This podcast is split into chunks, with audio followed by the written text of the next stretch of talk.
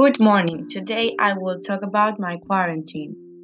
I have spent my quarantine in Madrid, Spain. At first, I thought that the virus was not so bad, but when the schools were cancelled, I started to think that it was boring. There began to be many dead and infected with coronavirus, and the situation was very difficult. I have not served the virus in terms of my family and friends. We have all been well but my former teacher passed away and everything was even more difficult there.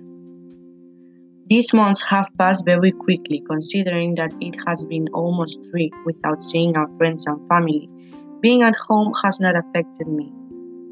It is true that when we were able to leave, we saw a little hope that everything will be solved.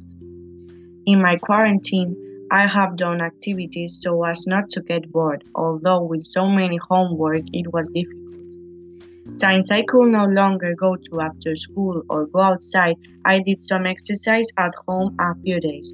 Or I also talk on the phone with my friends, I spend time with my family and others. These past few days, I have missed mornings with my friends, talking in class, the cafeteria snacks, and a little bit of everything from before. I have also been staying a few days with my friends since I had not seen them for so long. In this quarantine, you learn to value moments much more than material, to value those next to you, because someday they will no longer be there. Thanks for listening. Have a nice day.